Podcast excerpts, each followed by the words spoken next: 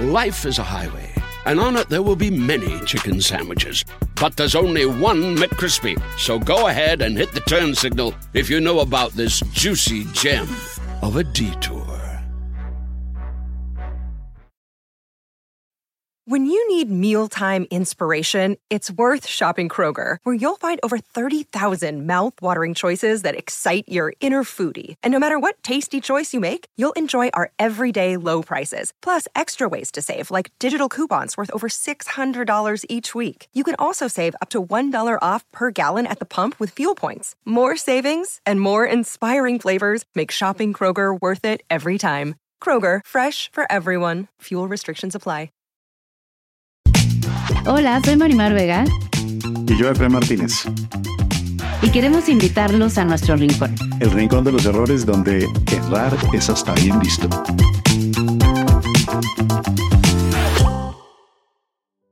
Estás tan enfocado en lo que sigue que no estás viviendo en el presente. Siempre estoy haciendo, produciendo cosas y creando nuevos proyectos. Eso que es mi mayor virtud Ajá. es también mi mayor oscuridad. ¿Por qué odias tu vida cuando volteas y frenas y te das cuenta que por más que todo está muy bonito, pues, o sea, no la llevas con tus hijos, tu esposa te odia.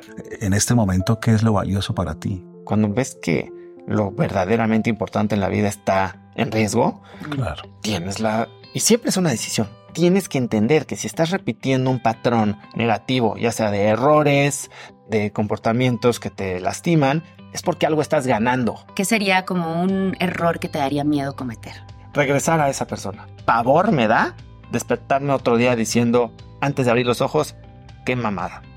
Oh, El cambio de identidad es bien complicado porque Es bien duro. sabes esa que vas a sol- soltar lo que no te gusta. sí. pero no sabes qué vas a agarrar del otro lado. Creo que para estar bien y para tener impacto y para ayudar a alguien, tienes que estar bien tú. ¿Cómo dices que no? Bueno, primero sabiendo que sí. Cuando no sabes que sí, entonces todo es sí. ¿Por qué me importa? ¿De dónde viene mi motivación? ¿Cuál es mi gran dolor? ¿Cuál es mi gran eh, misión de vida? Pues creo que hay, hay prioridades y la prioridad creo que siempre tenemos que ser nosotros. Hola, bienvenidos a un nuevo episodio del Rincón de los Errores. Hoy nos acompaña una persona de la que vamos a poder aprender mucho, conferencista, inversionista, asesor de empresas, MBA de Stanford, con una trayectoria importante en temas de marketing y además creador de Cracks Podcast, un espacio de aprendizaje que hay que visitar. Hoy nos visita Oso Trao. Bienvenido. Gracias. Bienvenido gracias al rincón de los errores, Oso. Contento de estar aquí. Ya no sé qué, qué tantos errores sí. vaya yo a soltar por aquí, que son varios. Pues mira, aquí errar está bien visto, así que no hay. Vamos a hablar de todos los errores que sean. Eh, normalmente empezamos aquí con una sección que se llama el error preferido. El error preferido es un error que has repetido muchas veces de tu vida, consciente o inconscientemente, o que sigues repitiendo, o que lo repetiste. ¿Cuál sería tu error preferido? Ay, creo que está muy fácil, caray. Y sé que es algo que tengo que trabajar y me acuerdo y tengo la herramienta para mínimo acordarme y no lo uso.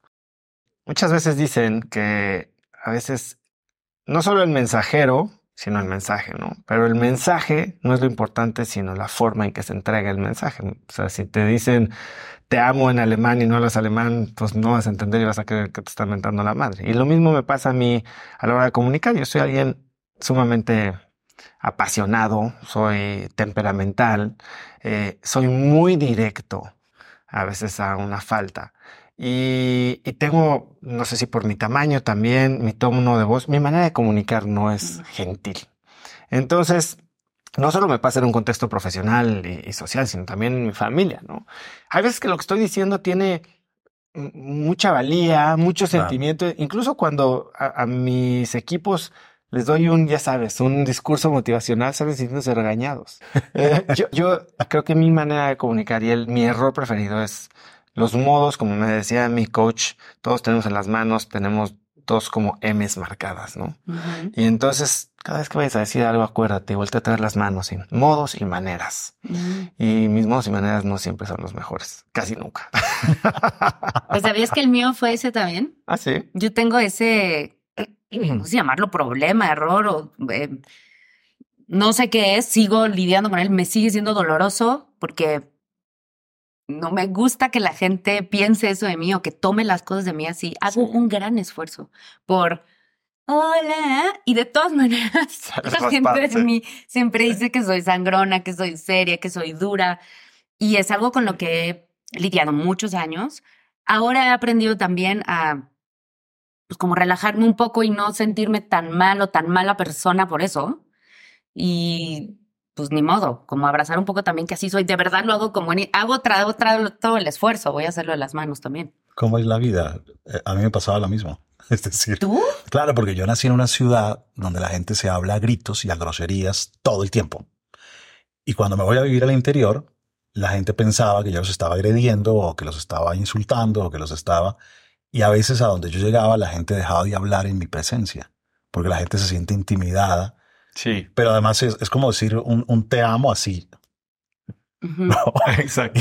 Y la gente como que no lo entiende. Por más que de varios años para acá he sido más conciliador y más cariñoso y más sentimental la perspectiva general es que sigo siendo muy sangrón, muy duro, muy Bajar la imagen es muy difícil. ¿Y tú te consideras una persona vulnerable o has trabajado o porque obviamente tiene que ver con eso? Sí, la verdad es que mi vulnerabilidad es algo que, creo que he trabajado y me ha liberado muchísimo eh, de un cinco o seis años para acá.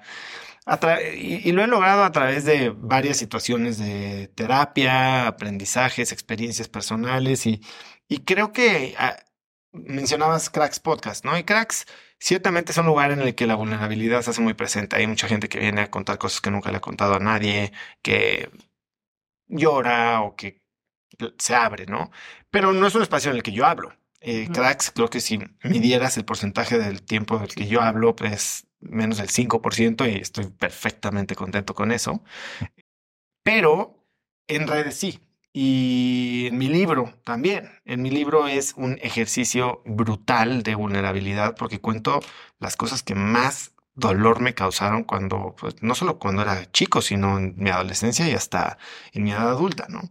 Eh, creo que la vulnerabilidad es un, un, tema bien delicado porque también como líder, sobre todo en el mundo de los negocios, si bien está muy de moda y Brené Brown y, la vulnerabilidad hace que el líder sea más eh, empático y conecte más.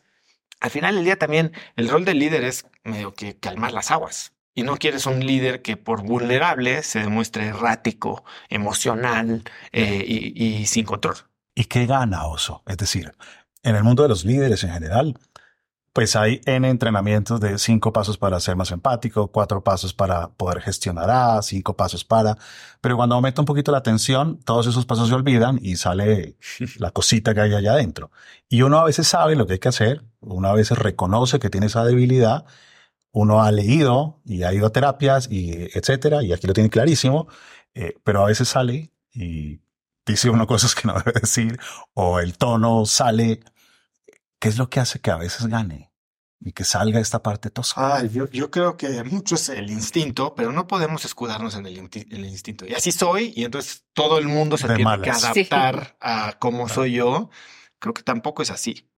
Tenemos como personas, olvídate como líderes, como personas, la capacidad de entender cuál es el efecto que tenemos en la gente que nos rodea.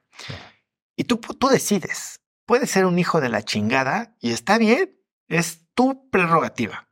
Pero entonces tienes que, con esa decisión, estar dispuesto a asumir las consecuencias de ser un hijo de la chingada, que significa poca efectividad, poca conectividad, poca relación. Y como líder, si lo que quieres, a ver, ¿por qué te juzgan? Por ser el líder, el, macho alfa que todo el mundo dice, híjole, este es el líder, entonces no podemos decirle nada, o por tener resultados.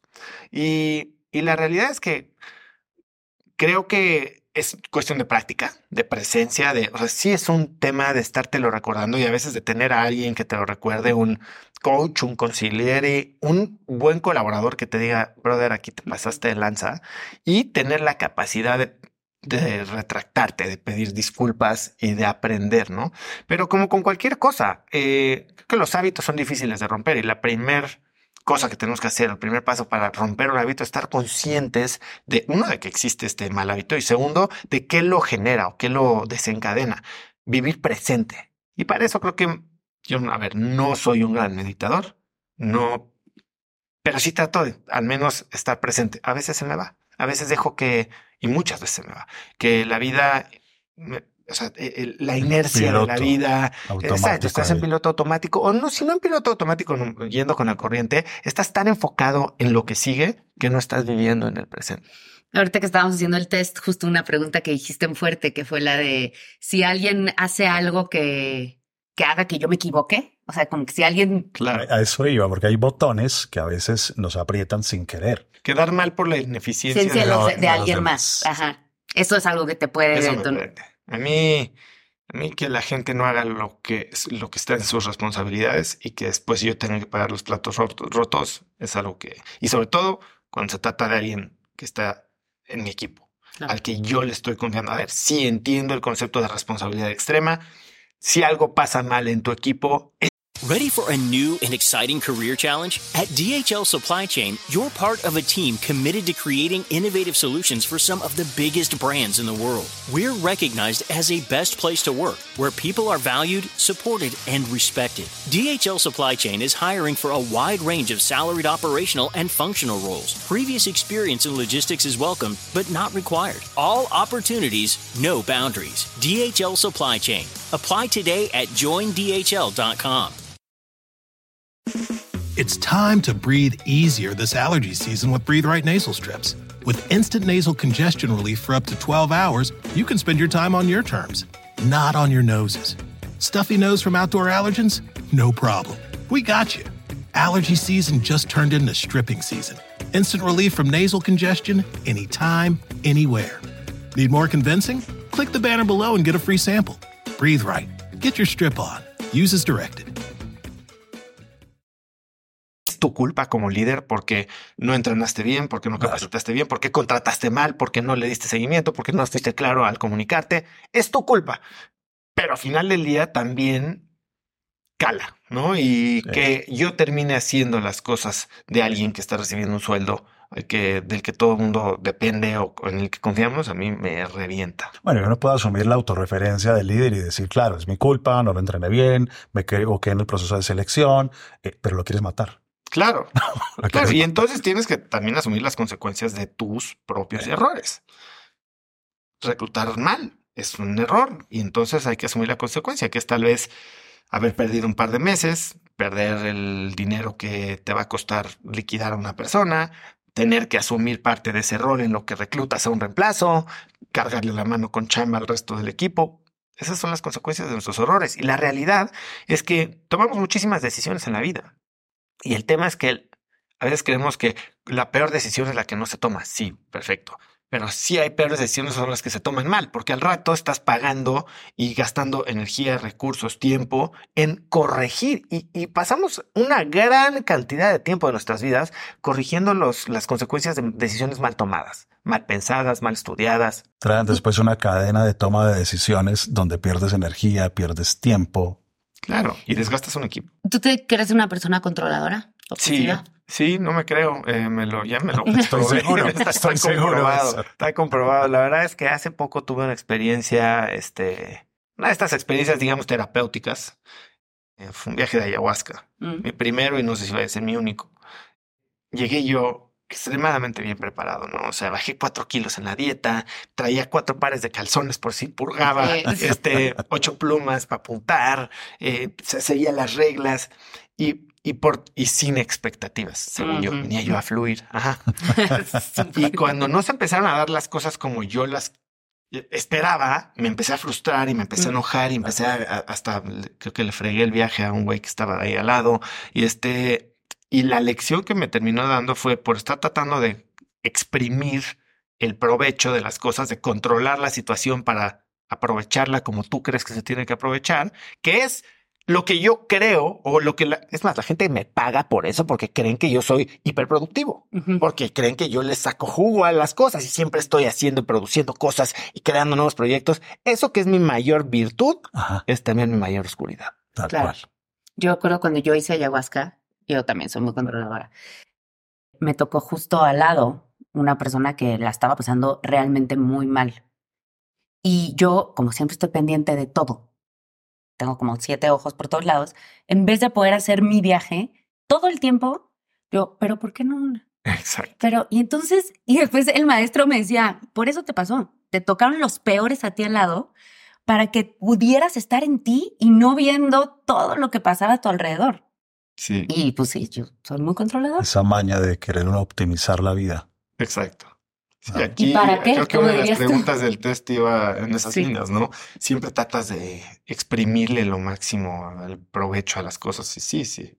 Total. Yo me he declarado como un perfeccionista en rehabilitación. Por años, por años. Porque yo tenía una sensibilidad muy alta que fracasar o equivocarme era para mí algo inconcebible. Y que algo afectara mi imagen, algo inconcebible. Y mi ego funcionaba así. Y eso hacía que la gente que hacía las cosas lentamente me molestara un montón. Que la gente que fuera ineficiente y se atravesara en mi éxito, en mis resultados o afectara mi imagen, quisiera matarlos. Y entonces por eso era tan controlador. Y controlador era de, de, todos los niveles, de mi forma, de las variables, que no cambien ninguna variable, que no haya ninguna variable extraña, que todo sea justito. Y cuando no era así, pues eh, tenía una crisis fuerte. En tu caso, Oso, ese perfeccionismo o ese control es para intentar garantizar qué, o alcanzar qué, o lograr qué.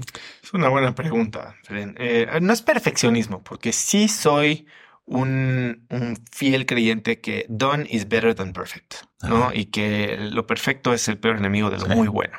Eh, hay veces que la perfección es un simple pretexto para la procrastinación y para la no acción. Sí. Eh, soy perfeccionista, entonces por eso no hago nada. No, mm. brother, eres un huevón y tienes miedo. sí, sí, ¿Para qué es? Yo creo que es para sentir que estoy aprovechando. Pero me he dado cuenta y, y la parte lógica ya entendió la lección. Sí. O sea, sí, estar exprimiendo la vida tanto, y lo veo en gente que es aún más controladora y más productiva y que consume todo el contenido. Tengo un gran amigo que se llama Jorge Combe que el otro día me fui a sentar con él a comer y le dije, brother, ¿te va a dar algo? O sea, no. estás tan, tan, tan acelerado que, que te va a dar algo. Y, o sea, y, y yo muy muy justo acá criticándolo a él, cuando seguramente yo, a, a mí el 99% de la gente me ve igual de loco que él.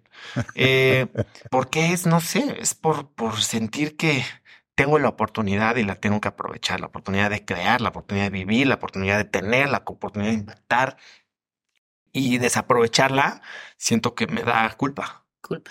Claro. ¿Y siempre fue así? ¿O tú tienes, o sea, o recuerdas un momento siempre. en tu vida que... No, yo siempre he sido así, siempre he sido alguien. Yo tenía atrás de la pared de mi escritorio eh, una frase que decía Get shit done. Y súper orgulloso. Yo no tengo tatuajes, pero si me tatuaba algo, me iba a tatuar el Get shit done. Y después me di cuenta que, que, que estar siempre haciendo, pues no significa que estás haciendo lo correcto mm. o lo que importa. Y esa es un poquito la, la, lógica o el razonamiento, la conclusión a la que llevo en el libro. No puedes pasar de get shit done, no tienes que dejar de hacer cosas. Yo soy de los que hacen, no platican, no dicen, no piensan, no soy, hacen.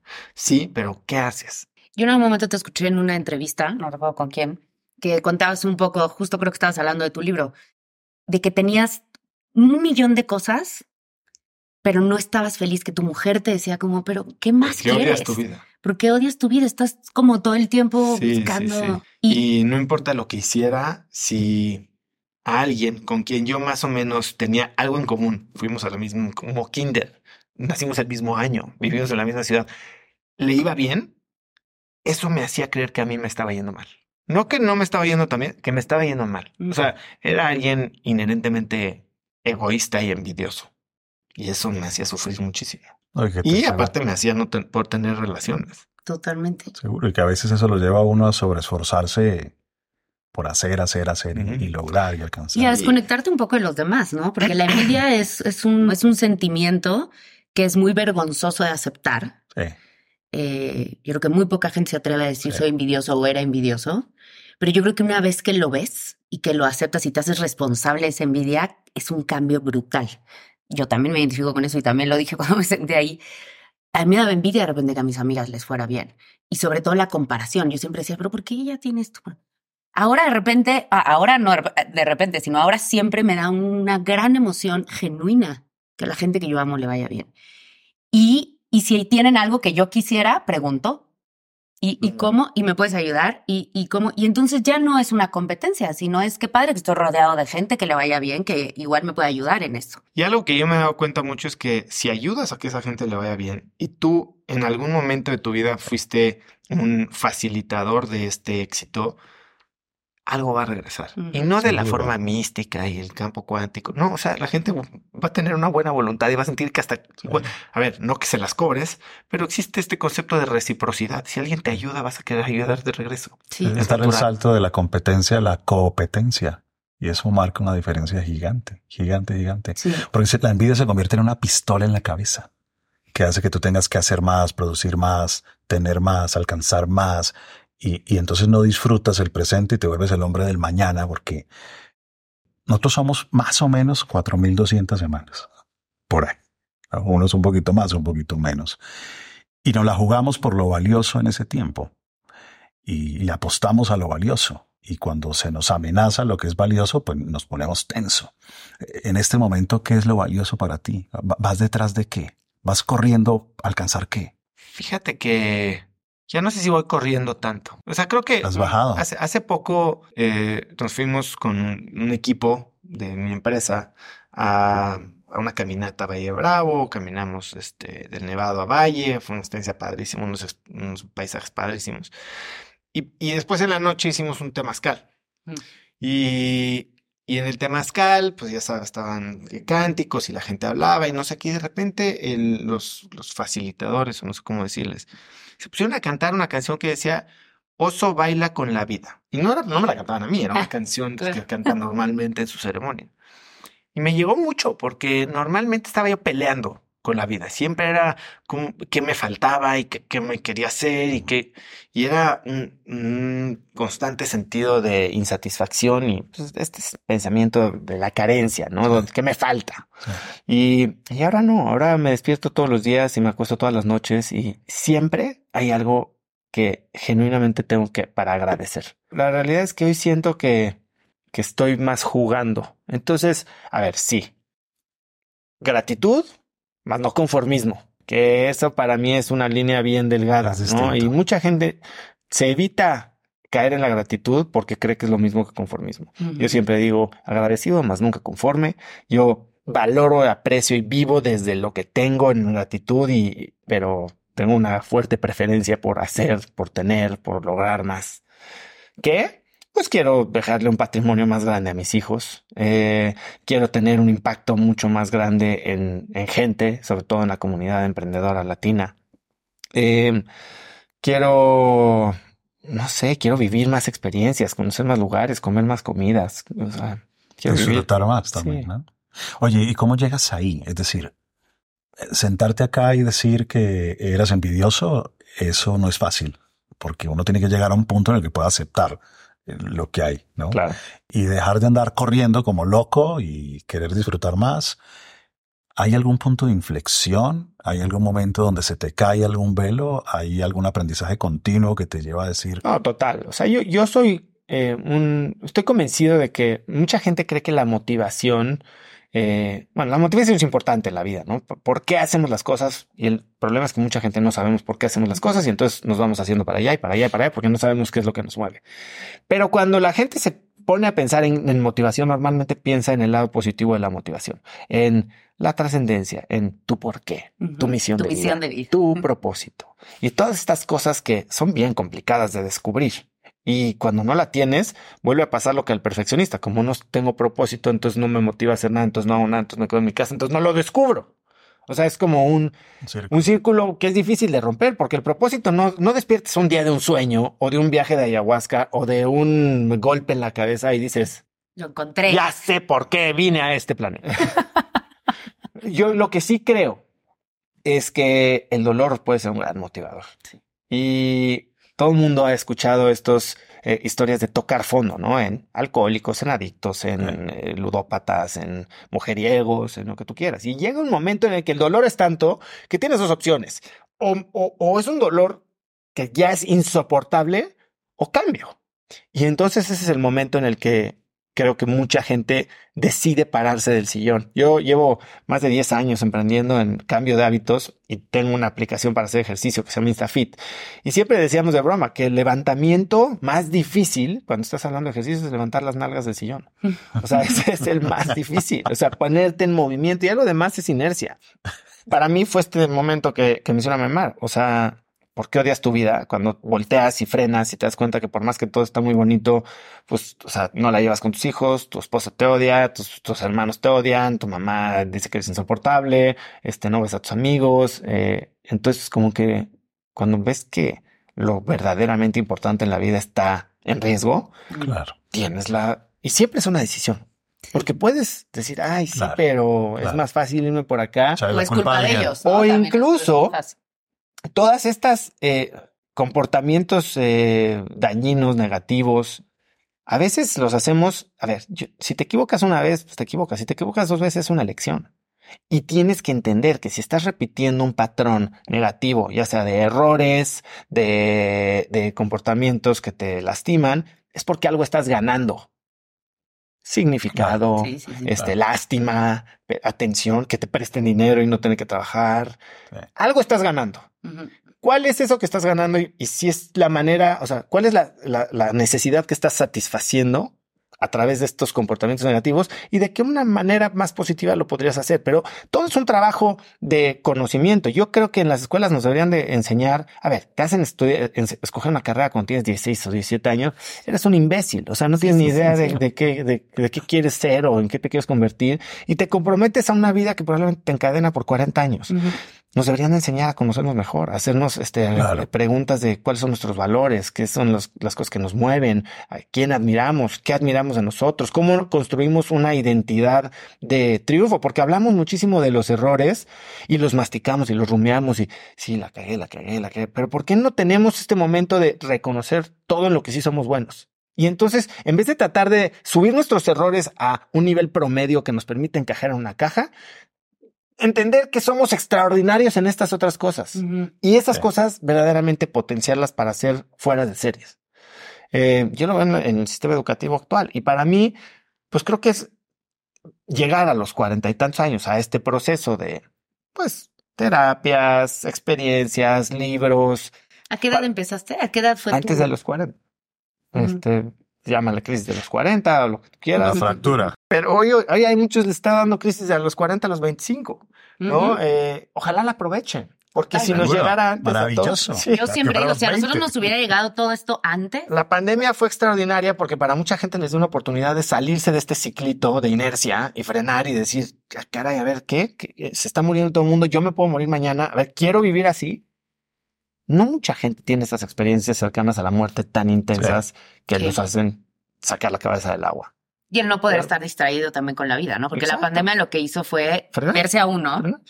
Y ahora con lo que decías también, siempre nos lleva a lo mismo, ¿no? A la, los cambios están en observarnos ese mapita, ¿no? ¿Qué me duele? ¿Para qué hago esto? ¿Por qué lo hago? ¿De qué me estoy defendiendo? ¿Qué estoy ganando? Y hacer tu mapita de personalidad abrazarla, aceptarla. Y romper esa autocomplacencia cuando no ve eso, porque la gente a veces ve eso y, y ya, y se queda ahí sentado. No. Hay que accionar, hacer que las cosas pasen. El cambio de identidad es bien complicado porque es bien sabes que vas a soltar lo que no te gusta, pero no sabes qué vas a agarrar del otro lado. Y en soltar, pues implica que el ecosistema en el que has encajado de una u otra manera, te, va a transformar también. Te va, te va a rechazar.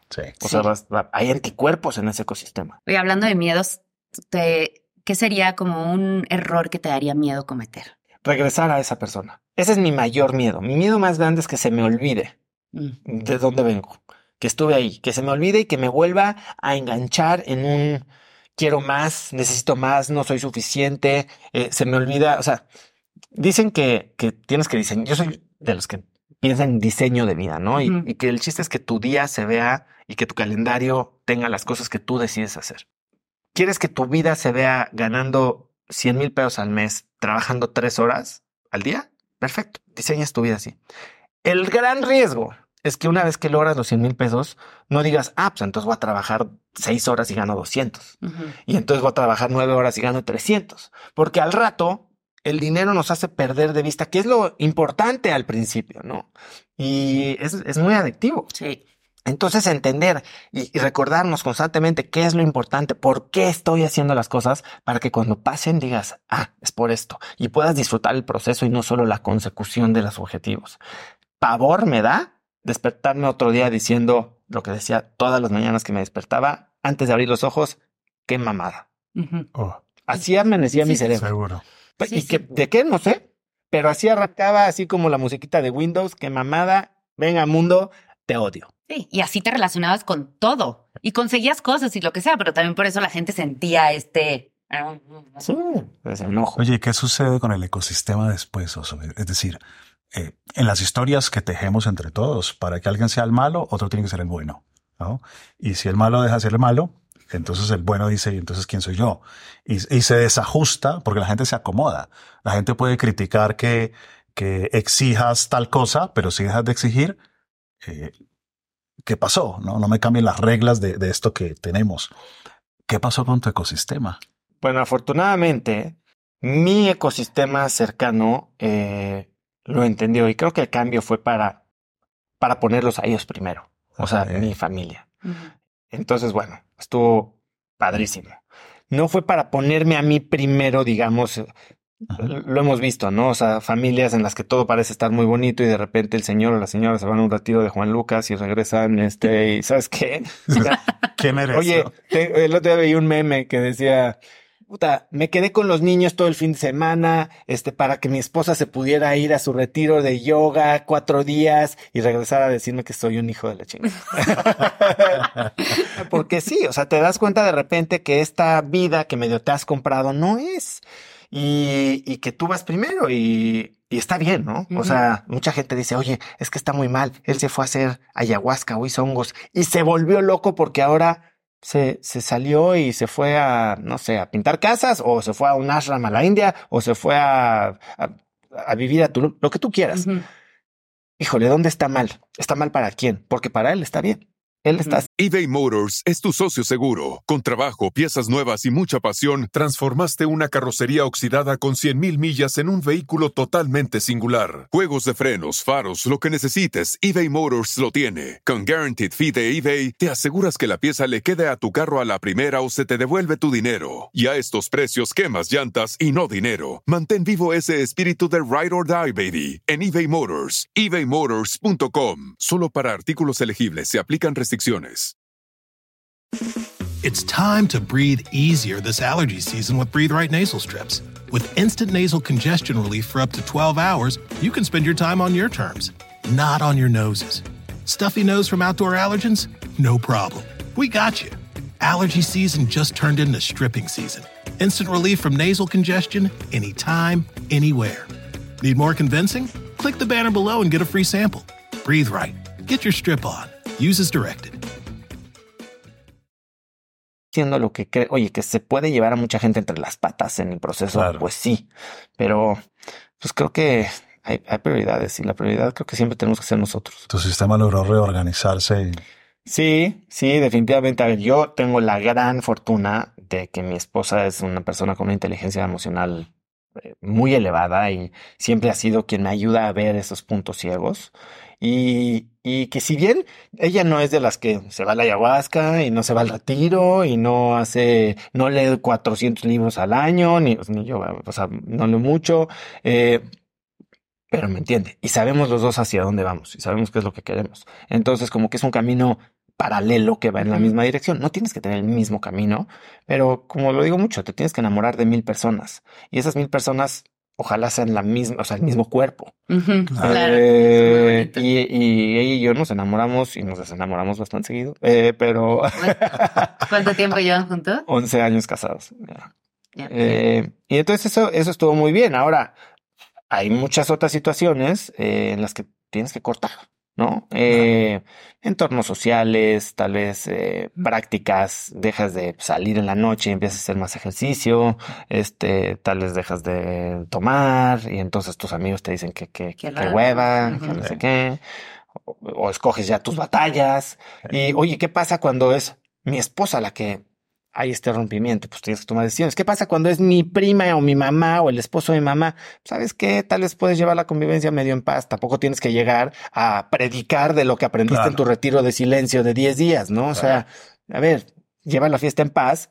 Tampoco significa que vayas a ahí entonces ahora todo el día a ser muégano y a quererlos educar, porque tampoco es tu rol. Además, la gente aprende cuando quiere. A la gente no se le educa, a la gente se le inspira. Sí. Y, se inspira a través de... El rápido quiero comentar ahora que decían el... Yo en el, hace mucho, muy chavita, me tatué, mira, tengo hasta tapado porque en un momento me dio pena. Yo me tatué aquí, pues ni se entiende, pero decía primero yo. Y después, un ex me juzgó mucho por ese dicho y entonces claro que me argumentó como, claro, eres un egoísta. ¿Cómo que primero tú? Claro, por eso eres así, por eso, no, no, no. Y, me lo he tratado de quitar, es el más clarito y todo. Y luego la gente pregunta mucho eso como, ¿qué tanto el primero yo es egoísta o no? ¿No? Y qué tanto es esto de primero estoy bien yo para poderle dar a los demás. Yo hoy lo creo que así debe de ser. Pues es eh, el, clásico ejemplo del avión, ¿no? claro. Si se va a caer y salen las máscaras, te la pones tú antes de los niños. yo sí creo que para estar bien, y para tener impacto y para ayudar a alguien, tienes que estar bien tú. Y es más, sí al ayudarlos, yo creo que la caridad es egoísta. O sea, ¿por qué das diezmo en la iglesia? pues ahí está el pinche cielo. O sea, estás comprando tu entrada. O evitarte problemas. Exacto. entonces, la realidad es que está bien, está bien. Si es un ganar-ganar, entonces las cosas corren. De favores se acaba. O sea, como dicen, el, muerto y el arrimado a los tres días pues, apestan, ¿no? Eh, entonces, está bien hacer las cosas por alguien más, pero por, por Pero siempre es por ti. Esa es la realidad. O sea, lo que pasa es que hay que asumirlo que al final, por más que uno lo haga por los demás, siempre es por uno, para sentirse bien uno. Sí, sí, Oye, o sea, hay un tipo de error que también platicamos aquí, que lo llamamos, suena raro, pero lo llamamos error favorito. El error favorito es un tipo de error que incluso después llegas a agradecer, porque fruto de eso eres quien eres hoy en día. O fruto de eso tuviste un aprendizaje que, que ayudó a que pivotearas el camino. Y terminas ya no viéndolo como un error. Y por eso lo llamamos error favorito. ¿Cuál sería tu error favorito? Bueno, hay muchos, pero mi error favorito, yo antes de casarme y de conocer a Lucila, estuve en una relación cuatro años. Fue una relación sumamente tormentosa entre a distancia y no, eh, muchos celos, muchas inseguridades, muchas infidelidades, eh, pero una relación que estaba ya, que iba, que vuela a boda. Pero ya estaba hasta cantada. Y afortunadamente no sucedió eso. Y, y gracias a eso hoy estoy en donde estoy. ¿Y te diste cuenta tú? Me di cuenta yo, ya lo sabía, pero pasó algo muy cañón, porque yo era alguien que con, con, muchas inseguridades, como te decía. Para mí yo había un cierto tipo de mujer que yo idealizaba, para la que a mí no me alcanzaba. O sea, yo no creía que eh, out of my league, tal cual. Y un día en una boda, una niña que era así como el epítome de este, de este personaje. y clásicamente fue, fue el día que le comuniqué a todos mis amigos que ya estaba a punto de dar el paso, ¿no? Y se acerca esta niña y me dice, Oso, no te casas. Y me rompió todo lo que yo creía de lo que yo podía hacer. Digo, al final nunca pasó nada con esta niña, pero me, me hizo, me hizo cuestionar mis creencias más básicas de quién era yo, qué podía hacer y cómo se podía ver mi vida. Estuvo cañón. Qué suerte. Qué suerte. Oye, y hablando... No, no fue todo tan, tan limpio y tan bonito, ¿no? Fue un relajo ese día. Obviamente, pues hasta las chanclas, pues no sabía qué hacer. Me peleé con mi novia, este... Estuvo horrible, pero fue muy bueno. Y ahora que estábamos hablando de esto de, tu personalidad y esto, ¿tú eras muy celoso? Pero esto de la competitividad nunca, y el nunca he sido muy celoso. No, no, no era muy celoso pero sí, sí inseguro. ¿Cómo nos vamos transformando, no? en el camino, va uno aprendiendo cosas. Yo sé que esto es muy raro porque, porque finalmente uno está donde está por las decisiones que ha tomado, ¿cierto? Un poquito de azar también. Y, uno mira, sí, como esa que apareció en esa fiesta. ¿no? Pero eh, si tuviéramos que devolver el tiempo y fuese posible eliminar tres errores de tu vida, que no afectaran el resultado final que tienes hoy en día. Pero como que, como que ese sobró. como que ese, ese como que sobró. ¿Cuáles podrían ser? Yo tengo un hermano 10 años más chico que yo. Mm. Eh, y, y, cuando nació él, se separaron mis papás y como que no había, no había este, mucha lana en mi casa y yo de 16 años y él de 6 y así y, y fui, no, o sea, no, no era un gran hermano. Y los recuerdos que tengo de eso, la verdad es que sí, sí, sí, son muy feos. Fuera de eso, la realidad es que no soy no soy de, de, anclarme en errores. A ver, me fui a estudiar a la Universidad de Stanford, eh, la mejor universidad del mundo, en un momento clave para eh, la, la, nueva era de la tecnología. Yo me fui de 2006 a 2008 a Silicon Valley. O sea, yo abrí mi cuenta de Facebook en Stanford, ¿no? Y muchos de mis amigos se fueron a trabajar a Facebook y yo ni por aquí me pasó ni siquiera tratar de entender lo que estaba sucediendo en el mundo de tecnología. Yo traía ya mi, mi misión, que era trabajar en el mundo financiero en Nueva York y estaba totalmente enfocado en eso y todo mi sistema estaba diseñado para eso. Tal vez no haber sido todavía más curioso, no, no haber aprovechado más el momento de estar rodeado. Vengo regresando de ahí entonces porque fue mi reunión de 15 años. Eh, lo tengo muy fresco y no, tal vez no haber aprovechado ese momento, esos dos años tienes 27 años, a ver, sí, ya estás grandecito, pero sigue siendo medio, medio inmaduro. Y hoy a los 44, pues sí digo, puta, estaba rodeado de la gente más brillante, pude haber ido a platicar con los profesores, pude haber puesto atención en las clases, y eso que no había ni celulares, ¿no? O sea... Que te robaron pero sí, haber, haber sacadole más jugo a la maestría en un eh, contexto académico, creo que sí es otro error que, que me La mayoría de repente tenemos esa cosa con la edad, ¿no? y, que no la entiendes hasta que eres grande, por más que uno se lo diga, por más que yo se lo decía a mi hermano, aprovecha tu inglés, no sé yo cómo sufro con eso, aprovecha, estudia esta pinche clase porque no sé cómo. No hay manera hasta que uno no crece y ve para atrás y dice, tenían razón, como desaproveché ese momento. Pero todos estamos en una edad en ese momento que quieres hacer otras El tema cosas. es que no lo ves. No lo ves. O sea, y siempre todo es más fácil, como el coach de, de fin de semana, ¿no? O sea, desde el asiento, si hubieras hecho eso, hubieras metido al, al. Chucky. O sea, pues sí, ya todo lo pasado está muy fácil. En el momento es difícil.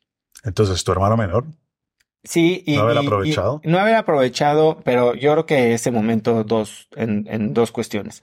Eh, y bueno, tal vez, tal vez no haber congelado esperma cuando me hice la, la vasectomía. Mm.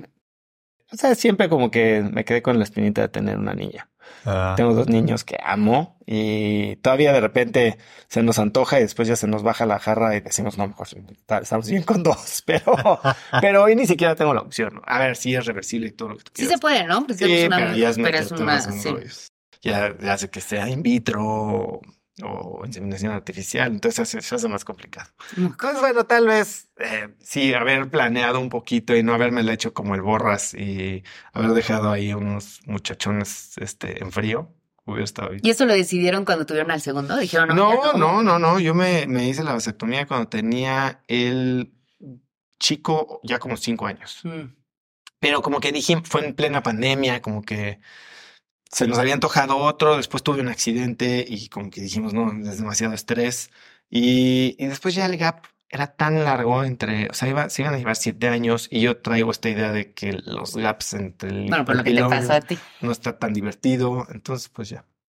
Y aparte, si no me garantizan que es niña, No, fue otro niño. O sea, ya tengo dos que están increíbles, no necesito otro más. Oye, este año sale mi próximo libro, se llama Los siete pecados del líder. Desde tu experiencia, ¿cuáles han sido tus errores como líder? No correr a la gente cuando ya sabía que la tenía que correr. Eh, no haber tomado el tiempo para analizar hacia dónde iban las tendencias y cuál era la mayor oportunidad que podía tomar en los momentos. O sea, cuando vendí mi primera empresa, después de que me corrieron de mi chamba en Nueva York, que regresé a México. Son estos momentos que si no tienes prisa, la pandemia nos dio eso, vale oro. Porque si no te urge pagar la renta, que a mí en estos momentos no, no, y ¿para qué saltar a un siguiente proyecto? Mejor a ver, ¿qué aprendiste? ¿Qué te gusta? Otra vez, no me conocía, entonces no sabía Ah. yo qué, para dónde jalar, dónde se ve la oportunidad más grande, que, en dónde puedes aprender más. Y entonces, primero, como pasa con todo en la vida, si no tienes claridad de a dónde vas, eres, es fácil seducirte con espejitos. Claro. lo o lo primero que te caiga, ah, pues esto está bien. Ya me ocupo. No te ocupes. Sí. O sea, decídelo con intención. Y entonces yo creo que esas son mis, mis, mis errores más grandes, ¿no? No haber tomado decisiones con intención y haber sido más como reactivón. Y ese primer error de no sacar, suena como suena, pero de no sacar la gente a tiempo. ¿Por qué pasó eso? ¿Por qué lo, lo postergaste? ¿Por- Por este negación, porque sabes que si corres a alguien, pues, entonces es as- asumir tu responsabilidad, que a veces no quieres, es este meterte en la carga de chamba de reemplazarlo, de reorganizar, es a veces tú asumir parte de ese rol que ya tenías en tu cabeza que ya no ibas a hacer, pero es muy cañón cuando no lo haces, porque el equipo no es tonto, la- o sea, si, si haces tu buena chamba, tu, tu gente sabe, y la gente sabe que lo debiste haber corrido, y sabe que tú no tuviste los pantalones para correrlo, y que sabes quién está pagando los platos rotos, Ellos. te Exacto. pierden el respeto. ¿Y cómo has trabajado ahora que hablas de la intención y no aceptar cualquier cosa y el saber decir que no? A mí eso me cuesta muchísimo. ¿Qué tips darías para eso? En el libro hablo muchísimo de eso. Eh, el libro Haz lo que importa, que es el, el libro que publiqué, es un método que se llama DMS. eh, do meaningful shit, ¿no? Eh, haz lo que importa. Y son cinco pasos. Es dónde estoy. O sea, quién soy yo, ¿Cuál- qué es lo que me importa, o sea, cuáles son las áreas de mi vida, dónde me siento cómodo, dónde no, a dónde voy, qué es lo que quiero lograr, cuáles son las tres áreas de mi vida en las que verdaderamente me quiero enfocar en los próximos 12 meses. ¿Cómo hago el tiempo para, para trabajar en estas áreas? O sea, que, ¿cómo priorizo? ¿Cómo digo que no? Eh, ¿Cómo uso el tiempo que haga para tener los resultados? ¿Cómo hago un plan? ¿Cómo fijo metas? ¿Cómo este, establezco objetivos y un plan de seguimiento? Y, des- y después significado es ¿por qué me importa? ¿De dónde viene mi motivación? ¿Cuál es mi gran dolor? ¿Cuál es mi gran eh, misión de vida? Entonces, dirección, movimiento, significado. Es mucho autoconocerte. ¿Cómo dices que no? Bueno, primero sabiendo que sí. Cuando no sabes que sí, entonces todo es sí. Porque acuérdate que un no te abre. Mucha gente dice un no te cierra. Sí, un no te cierra una cosa, pero te abre a muchas. Un sí te compromete. Sobre todo si eres alguien que da sís contundentes. Sí, qué difícil, porque muchas veces interviene el miedo, ¿no? Para tomar esa Claro. decisión. Normalmente siempre es el miedo económico, muchas veces, ¿no? Es como, por ejemplo, en mi profesión que es tan inestable, ¿no? Y de repente es como, no, pero yo ni quiero hacer eso, pero es que si no, igual no vuelvo a trabajar en todo el año, ¿no? Tómalo, y, tómalo, tómalo. y lo tomo o lo tomas y después te hablan para tres cosas. Claro, habría que haber Sí. sido como Sí. congruente o consecuente con lo que yo Sí, pero no, ahí ¿no? es donde dices, ¿no? ¿Sabes cuál es la diferencia entre el necio y el perseverante? ¿Cuál? El resultado. Claro. Si te salen las cosas bien, qué perseverancia, qué, qué visión, qué temple. Sí, sí, sí. Te salen las cosas mal, pinche necia. que Ya hubieras agarrado la chamba. Y ya, Eh, que sí, sí, sí, totalmente. Qué Es que el arte de decir que no es Sí, aprender a no tener que quedar bien con todo el mundo, porque a veces hay que decirle que no a favores que te piden conocidos o a contratos que te piden amigos, Claro, y, pero y- te desenfocan. pero aparte hay maneras de hacerlo. Creemos que decir que no es. Estamos muy educados a, en Latinoamérica No, y en a, a hacer- a quedar muy bien, ¿no? A, Sí, sí, sí. a ser buena onda, Dar a ser serviciales. O decir que Este, sí y dar largas. Eso es horrible. Pero la realidad es que puedes decir que no de una forma que genera respeto. Totalmente. Eh, respeto hacia la otra persona porque no le haces perder el tiempo. Y eso, y si tienes razones válidas, eh, la gente te va a Va a respetar. entender. O sea, ahorita, por ejemplo, yo soy conferencista. Tengo dos semanas de vacaciones con mis hijos. Dos semanas. Y me invitaron a Bogotá a una conferencia que me parte la primera semana. Digo, voy a estar en Acapulco, entonces quieren que me vaya a Bogotá. Entonces ya perdí tres días. Y les dije que no. Oye, pero es que es una gran oportunidad para que abras Sí. tu, tu mercado, no sé qué le dije. Y luego ni me querían pagar completo. Es que en Bogotá pagan menos. dije, bueno, no, porque son dos semanas que estoy con mis hijos. O sea, Sí. no, yo sé cuáles son mis prioridades. Lo sagrado. Y entonces, para mí es muy fácil. Oye, que si lo ves en pesos y centavos, me pasó lo mismo un día que llevé a mis hijos a Chuck E. Cheese porque era el cumpleaños de uno y cuando y me quería para una conferencia en ese preciso momento. Y cuando pones en pesos y centavos cuánto me costó ir a Chuck E. Cheese por Sí. lo que dejé de, de cobrar, dices, híjole, Claro, pero pero prioridades. prioridades. Tienen que tienen que divertirse mucho porque esto me costó. Exacto, exacto. ¿Cómo se llama el libro? ¿Tu Haz libro? lo que importa. Haz lo que Haz lo importa. que importa. Haz lo que importa. Voy a... Ok, súper. Está en Amazon, en Vic, en audio narrado por mí, está en Busca Libre en Colombia. Te contaban en un principio porque se había por qué se nos había ideado el rincón. Y parte era porque yo quería compartir pues todo lo que Fren me ha ayudado a mí en mi proceso personal. Entonces esta sección se llama la terapia y es realmente si tú le quieres hacer alguna pregunta a Fren, ya sea para ti o para la gente que te escucha normalmente que te pregunten mucho que crees que al pueda dar una respuesta que les ayude. Me interesa mucho a ver tú cómo piensas sobre el síndrome del impostor. Yo creo que el síndrome del impostor es, con todo el respeto de la gente que cree mucho en él, creo que es una de esas modas para reencauchar un personaje muy viejo que se da en personas que generalmente tienen tres características. Una alta sensibilidad a la insuficiencia, una sensacióncita que me faltan 20 centavos para el dólar o para el peso, y que se activa muy fácil cuando el mundo, las situaciones o las personas son ineficientes. Y para lograr lidiar con la ineficiencia y la sensación de insuficiencia, viven sobreesforzándose para alcanzar dar el nivel y dar la talla. Pero esta sensación de insuficiencia nunca logra llenarse del todo, porque la están llenando a través del hacer y no del ser. Entonces, aunque obtengan los mejores títulos, los mejores logros, los mejores millones, están sentados en la misma mesa con gente que tiene la misma formación y la misma experiencia, pero cree que los demás son mejores y que en cualquier momento se van a dar cuenta que él no es tan bueno que no sabe tanto. Y esa sensación los obliga a, tener, y, por eso decía hace un momento que se convierte en uno en el hombre o la mujer del mañana, eh, porque no disfruta el presente, porque siempre falta y siempre falta. Lo que me gusta del síndrome del impostor es que pone encima de la mesa algo viejo, que lo presenta como nuevo y le abre los ojos a mucha gente. Porque eh, se, pone como en la cresta de, el síndrome del impostor, del impostor, el síndrome del impostor, y la gente trata de averiguar. Y, yo creo que eso es útil, aunque sea un viejo concepto reencauchado, porque hace que la gente diga, no, yo, yo quiero ser auténtico y, y disfrutarme la vida y no tener esta sensacioncita y poder creer en mí y saber qué es lo que tengo y, y ya está, y, que no pase nada. O sea, el, síndrome del impostor es el que tiene el dolor de la insuficiencia muy alto. Generalmente. ¿Y cómo se sana? Pues mira, nos venden que a través del hacer.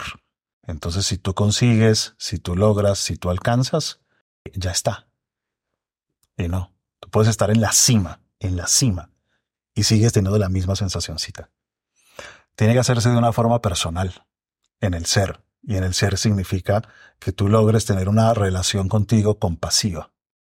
Que, compasiva sin autocomplacencia, que es, sin lástima, sino reconocer tu humanidad, reconocer tu flexibilidad, reconocer que lo que hay está bien que sea eso y que se vale esa diferencia. Y tener un vínculo con menos juicio hacia uno. Y cuando uno logra aceptar eso, pues se vuelve completo. Y si está completo, tenga 10, tenga 50 o tenga 100, se le va a disfrutar. Ahora, quiere 200, maravilloso. Quiere 300, maravilloso. Quiere un millón, maravilloso. Pero no porque te falta, sino porque quieres, que es distinto. Claro, es por no, no es cubriendo esa sensación de que te falta algo, sino... Yo uso siempre una metáfora y es que a veces la gente va corriendo y tú dices, va persiguiendo lo que ama. Y el de al lado dice, no señor, va huyendo de lo que teme. Y es muy distinto. Claro. Pero cuando te das cuenta que puedes estar haciendo las dos al mismo tiempo, creo que es bien poderoso. Totalmente, totalmente. Pero incluso además es un tránsito, porque yo he conocido mucha gente que toda su vida estaba huyendo de la sensación de insuficiencia sin saber a dónde iba. Y por eso aceptaban los caminos que sea y, y hacer y hacer y hacer. Después la conciencia aumenta y entonces llega un punto en el que van persiguiendo lo que aman y, y también no quieren sentirse así. y después llega otro punto más adelante en donde persiguen solamente lo que aman, pero ya tienen el camino tan definido que, que pueden tomar las decisiones adecuadas porque también hay que producir, porque también hay que hacer cosas, porque también es no solamente, sí, yo persigo lo que amo y... y estoy de vacaciones. Mis hijos se de hambre. Me tiene que ver con, pues, con el autoconocimiento, de nuevo. El autoconocimiento. Con aceptar que te duele, que te arde y de que te estás protegiendo todo el tiempo. Oso, de verdad qué gusto que estés aquí con nosotros y que nos has aportado tanto. Esto le va a llegar a mucha gente. Muchas gracias por venir al Rincón de los Errores. Gracias, Oso. Eh, suscríbanse, acuérdense, somos malísimos para eso, se nos olvida. Nos tienes que enseñar a hacer eso luego. Ah, un libro. Ah, esta es la versión mexicana de uno de mis libros. Oso, se llama Hazte dueño de ti. Que lo disfrutes mucho. Muchísimas gracias. Gracias. Bye.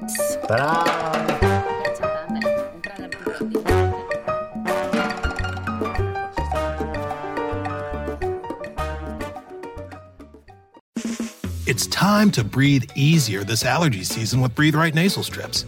With instant nasal congestion relief for up to 12 hours, you can spend your time on your terms, not on your noses.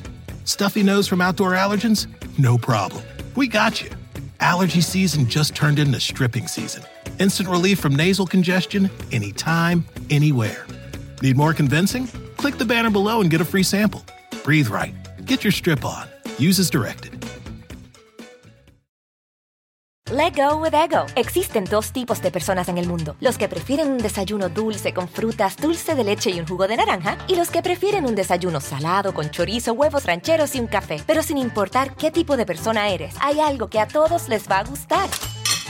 Los crujientes y esponjosos Ego Waffles. Ya sea que te guste un desayuno salado, con huevos o salsa picante encima de tus waffles, o seas más dulcero y los prefieras con mantequilla y miel. Encuéntranos en el pasillo de desayunos congelados. Lego with Ego.